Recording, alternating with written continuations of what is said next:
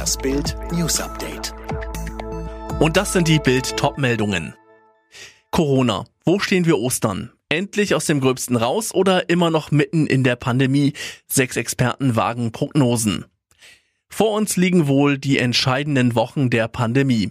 Gestern meldete das Robert Koch Institut erneut mehr als 1000 Corona-Todesfälle innerhalb von 24 Stunden. 1083 nach dem Höchstwert von 1188 am Freitag und 1070 am Donnerstag. Etwa 5400 Covid-19-Patienten werden derzeit auf deutschen Intensivstationen behandelt. Immerhin etwa 300 weniger als Anfang Januar.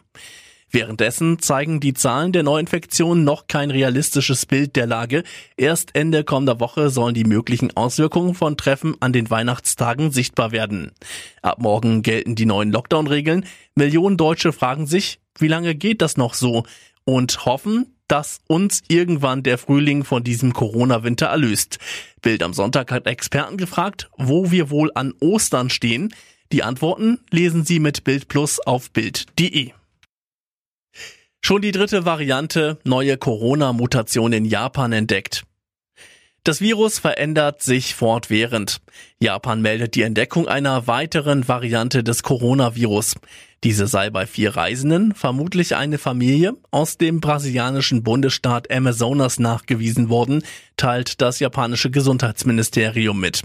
Die Variante unterscheide sich von den in Großbritannien und Südafrika entdeckten hochansteckenden Mutationen, es gebe aber bislang keine Hinweise, dass diese dritte neue Variante ebenfalls sehr infektiös sei. Ob gegen sie die bisherigen Impfstoffe wirksam seien, werde untersucht. Wie die Japan Times berichtet, zeigte einer der Infizierten, ein 40 Jahre alter Mann, bei seiner Ankunft in Japan keine Symptome, er habe aber später Atembeschwerden entwickelt und wurde ins Krankenhaus eingeliefert. Eine Frau habe über heftige Kopfschmerzen geklagt. Bei den beiden anderen Reisenden handelte es sich um Jugendliche, von denen einer Fieber hatte. Und jetzt weitere Bildnews. Wie sinnvoll sind Schulschließungen zur Eindämmung der Corona-Pandemie? Über diese Frage wird schon seit Monaten diskutiert. Eine Antwort kommt jetzt aus der Schweiz, Ralf Rose. Ja, laut einer neuen Studie aus Zürich gehören Schulschließungen zu den effektivsten Mitteln überhaupt gegen eine Ausbreitung des Virus. Demnach wurde die Mobilität und damit auch die Verbreitungswege um 21,6 Prozent reduziert, als die Schweizer Behörden im März letzten Jahres anordneten, die Schulen dicht zu machen. Noch wirksamer gegen eine Verbreitung waren demnach nur das Verbot von Treffen mit mehr als fünf Menschen und die Schließung der Gastronomie. Bei der Suche nach dem abgestürzten indonesischen Passagierflugzeug sind jetzt die Blackboxen geortet worden. Taucher sollen die Geräte jetzt bergen, teilte die Verkehrssicherheitsbehörde des Landes mit.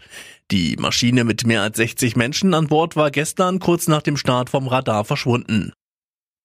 Es wird einsam um noch US-Präsident Trump. Nach dem Sturm auf das Kapitol hat sich jetzt auch sein Stellvertreter von ihm abgewandt, Fabian Hoffmann. So kann man das sagen. Anders als sein Chef hat Vizepräsident Mike Pence angekündigt, an der Vereidigung des neuen US-Präsidenten Joe Biden teilzunehmen, berichten US-Medien. Zuvor hatte Pence bereits die Forderung von Trump ignoriert, die offizielle Bestätigung von Bidens Wahlsieg zu verhindern. Daraufhin hatte Trump bei seinen Anhängern Stimmung gegen Biden gemacht, die dann davon angestachelt das Kapitol stürmten.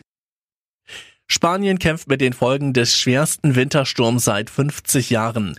In Madrid und weiteren Teilen des Landes führten die Schneemassen zu einem Verkehrschaos. Insgesamt waren rund 700 Straßen gesperrt. 1500 Autofahrer mussten mit Räumfahrzeugen befreit werden. Mindestens drei Menschen starben.